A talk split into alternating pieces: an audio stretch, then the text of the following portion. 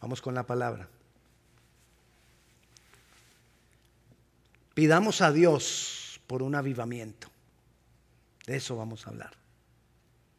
Pidámosle a Dios por un avivamiento. La historia nos cuenta, nos cuenta en la Biblia muchos avivamientos, pero también después de que la Biblia fue escrita hemos visto diferentes momentos en que Dios se, se manifiesta con un poder sobrenatural transformando las vidas. Eh, en Gales, un pequeño país cerca a Gran Bretaña, hace parte del Reino Unido, de lo que se llama el Reino Unido. En 1904 comenzó un gran avivamiento a través de un hombre muy humilde, Evans Roberts. Y, y, ese avivamiento se movió y se regó por toda Inglaterra, por Noruega, por mucha parte de Europa. Y aquí en Estados Unidos, imagínense, estamos hablando de 1904, aquí en Estados Unidos se enteraron, no se enteraron de la misma manera en que nos enteramos hoy de las cosas, era un poco más demorado. Y los pastores de aquí se enteraron de ese avivamiento que estaba viendo. Y, y se empezaron a reunir y empezaron a reunir personas para preparar a la iglesia para la venida de ese avivamiento. Ellos no le preguntaron a Dios si iba a venir el avivamiento. Ellos lo dieron por hecho. Ellos tenían la esperanza de que ese avivamiento venía. Y si nosotros queremos un avivamiento de Dios en medio de nosotros, nosotros necesitamos no preguntarle si lo va a hacer, sino esperar, tener la esperanza y clamar. ¿Qué clamaron ellos? ¿Que viniera el avivamiento? No, ellos ya sabían que iba a venir. Ellos clamaron, prepáranos Dios para el avivamiento que vas a traer. Entonces nosotros debemos clamar. Se dice que en ese momento, en ese tiempo, millones de personas recibieron a Cristo aquí en Estados Unidos. Millones. Por causa de ese avivamiento. Debemos esperar, tener la esperanza de que Dios lo va a hacer. Pero necesitamos clamar que nos prepare a nosotros por lo que Él va a hacer. Efesios capítulo 3, versículo 20 dice, y aquel que es poderoso para hacer todas las cosas mucho más abundantemente de lo que pedimos o entendemos, eso es parte del avivamiento. Que Él va a hacer cosas mucho más abundantemente de lo que nosotros podemos entender. Mucho más abundantemente de lo que nosotros estamos pidiendo. Y no, no, no, no, no se imagine cuando digo pidiendo que, que usted está pidiendo por sus necesidades. Estamos hablando de pedir porque Él nos prepare. Mucho más abundantemente de lo que pedimos o entendemos, según el poder que actúa en nosotros. A Él sea la gloria en la iglesia en Cristo Jesús por todas las edades, por los siglos de los siglos. El avivamiento va a trascender a lo que nuestra mente puede entender. Un avivamiento va más allá a, lo que nuestros conceptos pueden entender. Pero ¿qué es un avivamiento?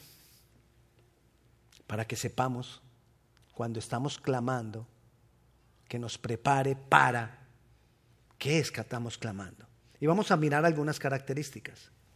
Primero que todo, un avivamiento es un acto soberano de Dios. No es porque nosotros lo queramos, no es porque nosotros mucho lo pidamos, sino porque es un acto soberano de Dios. Este hombre, este hombre, este hombre, Evans Roberts, él recibió de Dios la revelación de que iba a venir ese avivamiento. Y entonces él fue y habló con el pastor, él era un minero, y habló con el pastor y le dijo, y ellos entonces se empezaron a orar para prepararse por lo que Dios había dicho. Es decir, el avivamiento es un acto soberano de Dios. Pero Dios usa a las personas para producir ese avivamiento. Y muchos creyeron y cooperaron para que Dios se manifestara con ese poder que nosotros no entendemos. Nosotros sabemos que es cuando Dios quiera. Sabemos que es un acto soberano de Dios. Pero Él decide muchas veces hacerlo por la cooperación, la disposición de hombres y de mujeres. Es un acto soberano de Dios, pero que lo hace a través de gente comprometida. Y ahí es donde actuamos nosotros, en el compromiso. La pregunta es, ¿qué tan comprometido estoy yo con la obra del Señor? ¿Qué tan comprometido estoy yo con lo que Dios quiere hacer? ¿Busco a Dios porque me dé? ¿Busco a Dios por lo que me pueda ofrecer? ¿O busco a Dios porque tengo un compromiso con Él personal para ser parte de lo que quiere hacer? ¿Voy a la iglesia por ir a la iglesia porque sencillamente cambié de religión? ¿O voy a la iglesia porque yo tengo un compromiso con Él? Y quiero ser parte de. No es, el avivamiento no es por voluntad de hombres, es por voluntad de Dios, pero también por el compromiso de quienes lo esperan. Necesitamos comprometernos más y más con Dios. Necesitamos ser responsables de ese compromiso. Si yo me comprometo, ser responsable del compromiso. ¿Qué es ser responsable? Cuando, por ejemplo, tú eres responsable con tu trabajo, ¿verdad? Y si te, a ti en tu trabajo te dicen, tienes que estar a tal hora, ¿tú qué haces? Yo soy responsable, ahí estoy. Bueno, si eres responsable, ahí estoy. Porque si no, de pronto pierdo el trabajo. Pero el problema con Dios es que como no perdemos nada, o no somos conscientes, sí perdemos, pero no somos conscientes de lo que estamos perdiendo entonces no nos comprometemos con Dios. Y Dios necesita gente comprometida para hacer lo que Él tiene planeado hacer.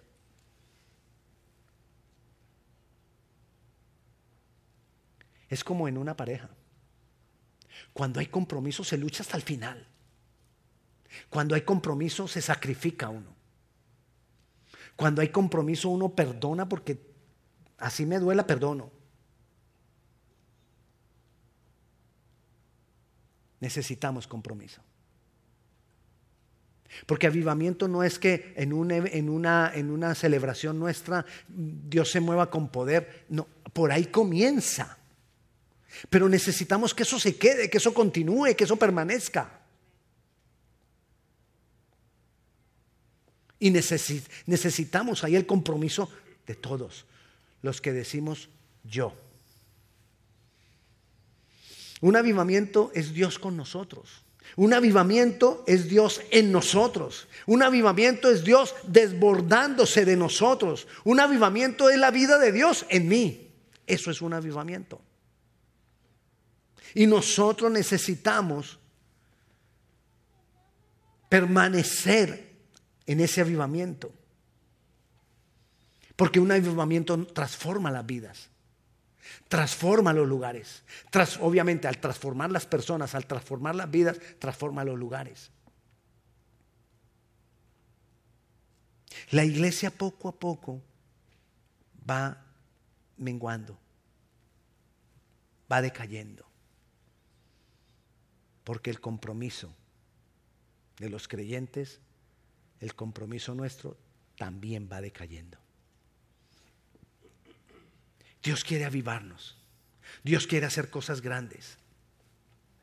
Y lo hace donde encuentra gente comprometida.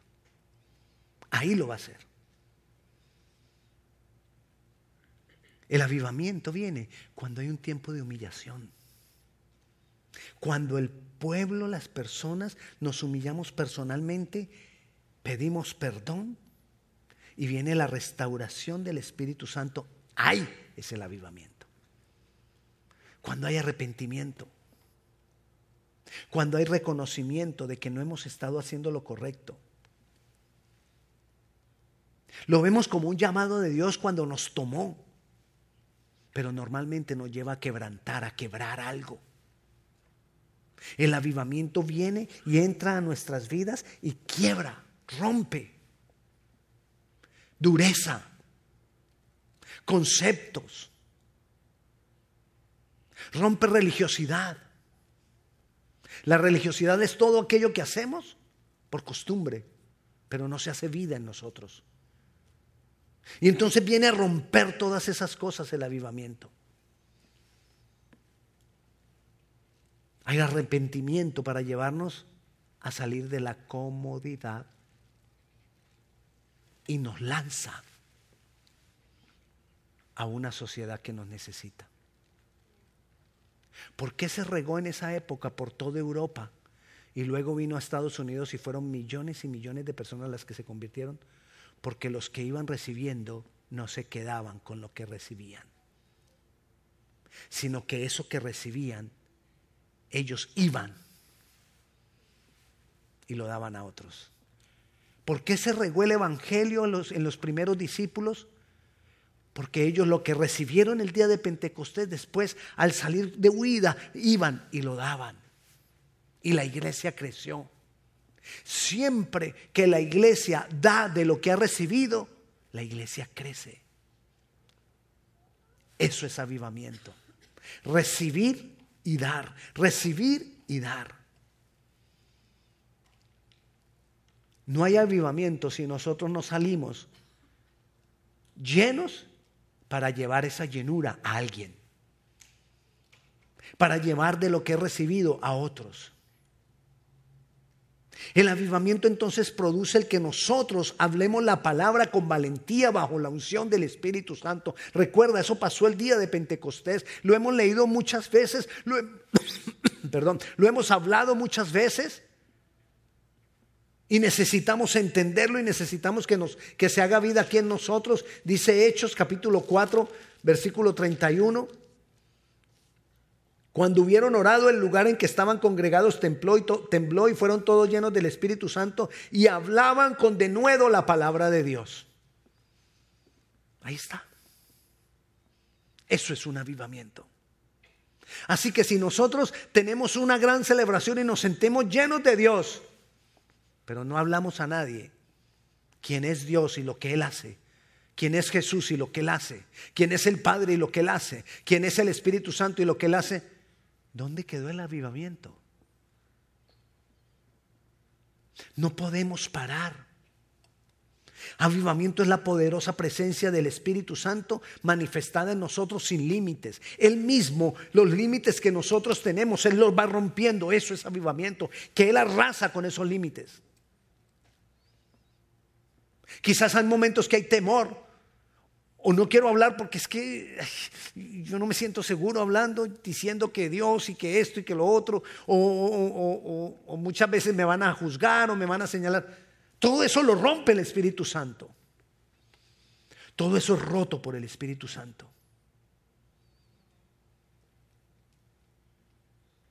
¿Qué hacer?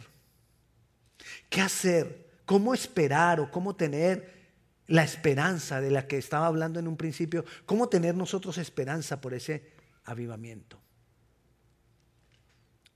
Rendirnos a Cristo y darle el control de nuestras vidas al Espíritu Santo.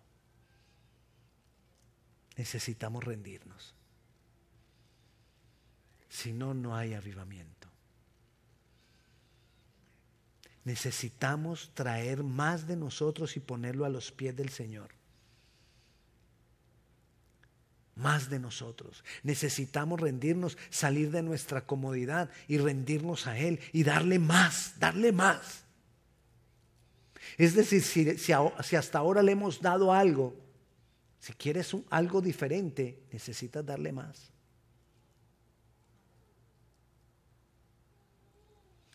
Cuando tú haces las cosas de la misma manera, siempre los resultados van a ser los mismos.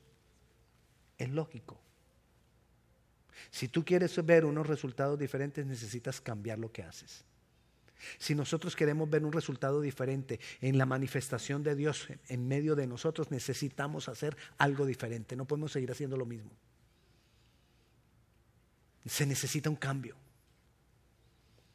necesitamos compromiso. Necesitamos orar sin cesar. Orar más. Necesitamos, hermanos, orar más. Los tiempos son difíciles, dice la palabra. Imagínense, hace dos mil años decían que los tiempos son difíciles. ¿Y cómo están ahora? Dificilísimos. ¿Qué tenemos que hacer? Orar, orar, orar. ¿Quieres más de Dios? Ora más. ¿Quieres conocer más a Dios? Ora más. Métete más con Él y con su palabra. Obedezcamos la palabra. Pero ¿cómo obedecerla si no la leo ni siquiera? Necesito leer la palabra, necesito obedecerla. Y si, la leo y no la entiendo, necesito preguntarle a Él. Y si Él ha puesto alguna persona que, que, como que yo no, he notado que sabe un poquitico más que, que yo, que lee, no que sabe más, que por lo menos lee un poquito más que yo, o que ha leído un poquito más que yo, pues le pregunto. Pero no me puedo quedar igual. Porque si me quedo igual, los resultados van a ser iguales. Y el tiempo va pasando. Y el pelo se nos va poniendo blanco. O se cae. Y cuando menos pensamos, han pasado muchos años. ¿Qué será? El pastor dijo es que va a venir un avivamiento. Yo no he visto nada.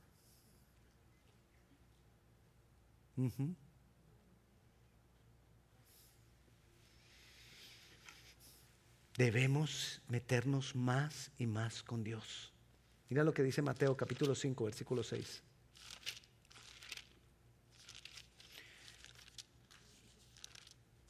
Dice, bienaventurados los que tienen hambre y sed de justicia, porque ellos serán. ¿Qué necesito yo? Necesito tener hambre. ¿Qué es hambre y sed de justicia? ¿Qué es la justicia? El obrar de Dios. Yo necesito tener hambre de un avivamiento. Yo necesito tener hambre de justicia, de la manifestación poderosa de Dios, de la manifestación poderosa de que Él venga y nos revele más y más profundamente su palabra. Esa es la justicia divina. Necesito tener hambre porque entonces Él me va a saciar. ¿Cómo? Avivándome, trayendo su vida a mí manifestando más de su vida en mí. Imagínate dos granjeros. Está uno aquí, el otro aquí, sus granjas seguidas. Uno de los dos tiene buenos resultados, él fertiliza la tierra, él la riega, él la trabaja y en el tiempo señalado entonces cosecha el grano.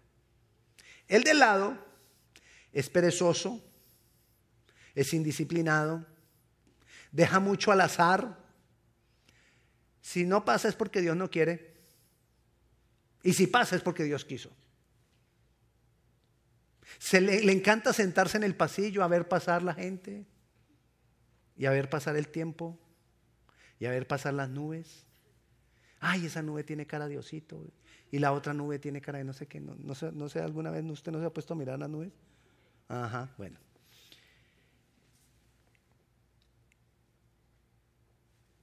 Dios da el sol y la lluvia sobre las dos granjas. Pero una da mejores resultados que la otra. Y acabamos de leer que necesitamos tener hambre y sed de justicia. Dios envía sol y lluvia sobre las dos granjas y Él espera que los granjeros agreguen su esfuerzo y su ahínco en lo que les encargó. ¿Qué va a hacer Él con nosotros? Igual ocurre con nosotros. Dios quiere enviar avivamiento, pero la persona que está dispuesta a arrepentirse, a buscarlo, la persona que, que, que tiene esa sed de Él, los que tienen hambre y sed de justicia, entonces verán las manifestaciones poderosas de Dios. El avivamiento personal comienza con algo que empieza a arder acá, lo voy a hacer, lo voy a hacer. voy a cambiar, ya no más. Porque a veces sabemos nosotros que nosotros somos los que hemos puesto los obstáculos. Voy a quitar ese obstáculo de que tengo mucho trabajo. Porque uno sabe que uno mismo es el que lo puso. Voy a quitar ese obstáculo de que es que no puedo. Voy a quitar ese obstáculo. Son obstáculos en la mente. Obstrucciones en la mente que nosotros mismos levantamos. El diablo nos tira así la, la ideita y nosotros la agarramos como propia. y sacamos una cantidad de justificaciones para no hacerlo.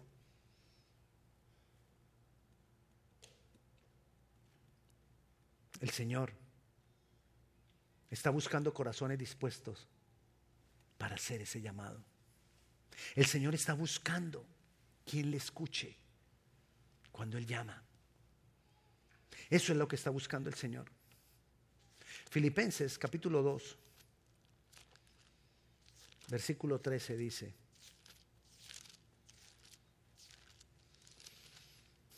porque Dios es el que en vosotros produce así el querer como el hacer por su buena voluntad. Yo vengo a Él, yo me entrego a Él y entonces Él, produce en mí el que yo pueda.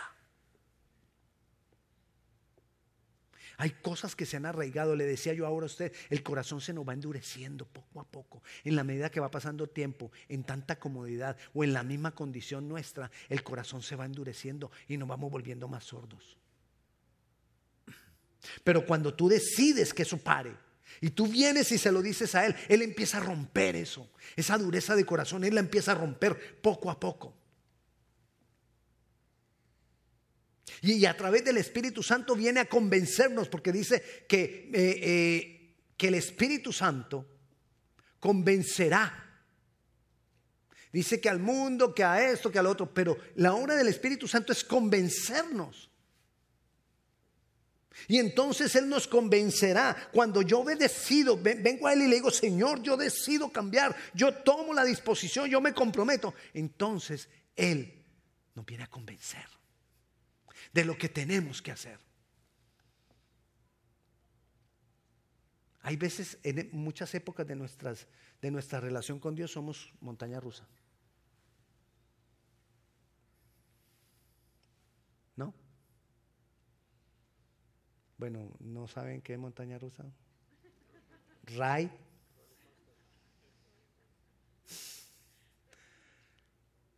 Eh, bueno, eso. Usted ya sabe qué es. Entonces, nosotros necesitamos tomar decisiones. Porque el avivamiento vendrá. La pregunta es, ¿sobre quién? Señor, que estemos dispuestos. Hermano, busquémoslo de todo corazón. Porque cuando nosotros nos humillemos vamos a empezar a ver. Cuando nosotros nos arrepentimos vamos a empezar a ver. Cuando nosotros ayunamos, oramos y buscamos su rostro y nos volvemos de nuestros malos caminos, vamos a empezar a ver. Dios ha prometido que Él va a responder con fuego y poder del Espíritu Santo. Al que tiene sed de justicia, Él lo saciará con fuego y poder del Espíritu Santo. Lo necesitamos.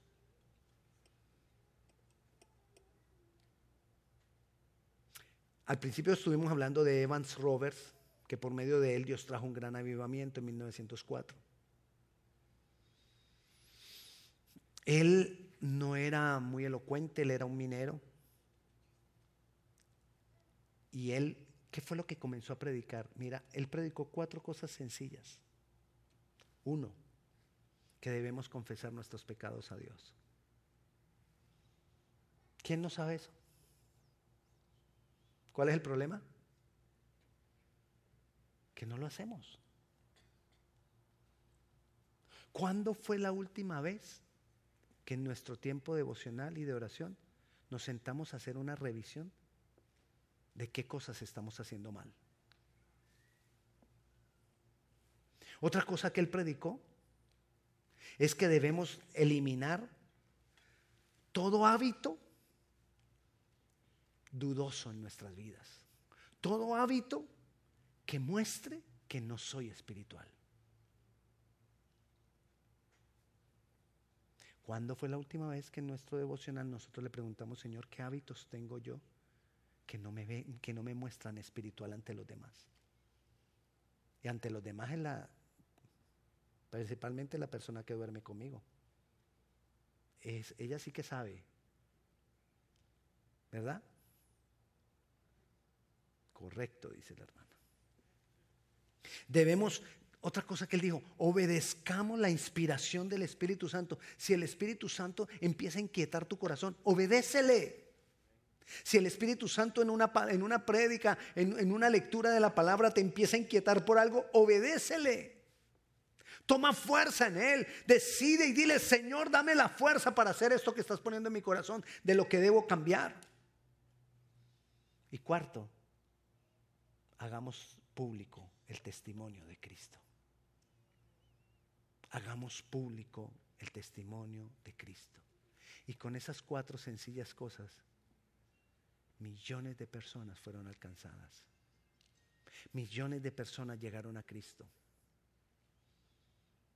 En Europa y aquí en América.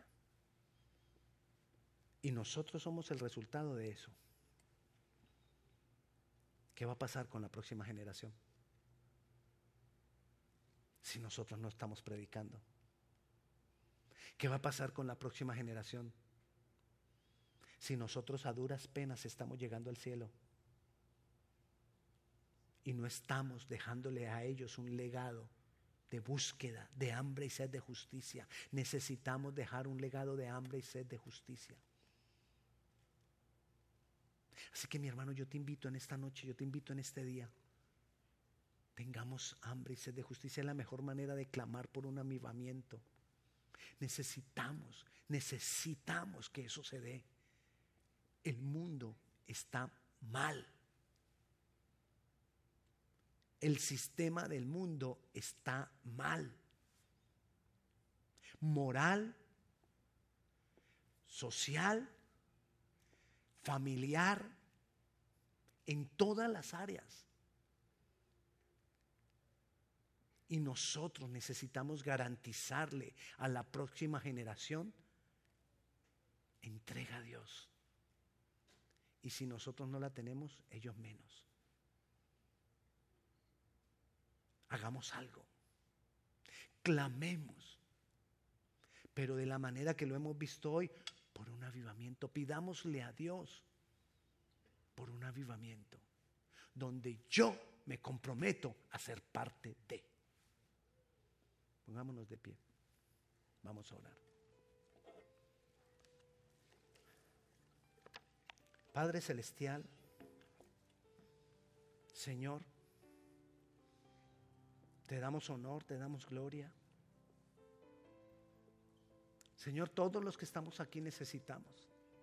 Todos los que estamos escuchando, sea por las redes, sea que lo escuchen ahora eh, en, en vivo o lo escuchen después, todos los que estamos aquí necesitamos, Señor, evaluarnos, evaluar nuestra condición, evaluar qué tan iglesia somos, qué tan creyentes, qué tan hijos de Dios somos, evaluar qué va a pasar con la próxima generación si nosotros no hacemos el trabajo que tenemos que hacer. Gracias te damos Dios porque la generación anterior hizo su parte y aquí estamos nosotros. Pero ayúdanos, Padre Celestial, para que tengamos un compromiso como iglesia, a rendirnos delante de ti, a humillarnos delante de ti, a postrarnos delante de ti, a tener hambre y sed de justicia, a estar comprometidos, Señor, contigo, con tu obra, a que no callemos, a que abramos nuestra boca, a que prediquemos, a que hablemos de tus obras, de quien tú eres. Jesús que a través de tu Santo Espíritu tu vida sea revelada a nosotros. Queremos de ese avivamiento donde es tu vida en nosotros, más de ti en nosotros, tú desbordándote en nuestras vidas, tú manifestándote con poder y fuego, Espíritu de Dios. Aquí estamos, Señor. Necesitamos, necesitamos más de ti, Señor. Necesitamos de tu obrar. Necesitamos de tu manifestación, Señor. Quita de nosotros la inconstancia.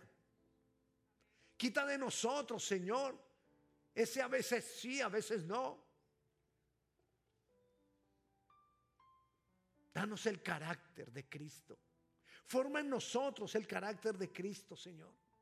Aquí estamos, Señor, te necesitamos y necesitamos más de ti, de tu obrar, de tu presencia.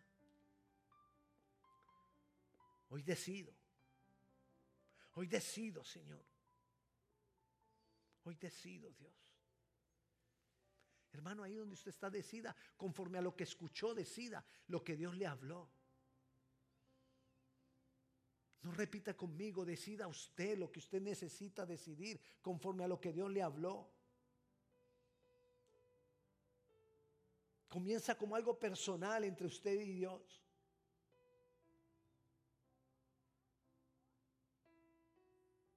Y luego se va a manifestar de una forma congregacional. Estamos, Dios. Te damos honor y te damos gloria, te damos gracias, Señor y nos entregamos, Señor, más y más a ti. Prepáranos para lo que has de hacer. Prepáranos para lo que vas a hacer. Y que cuando lo hagas, Señor, y envíes, ahí estemos nosotros comprometidos. Hoy decido, Señor, yo.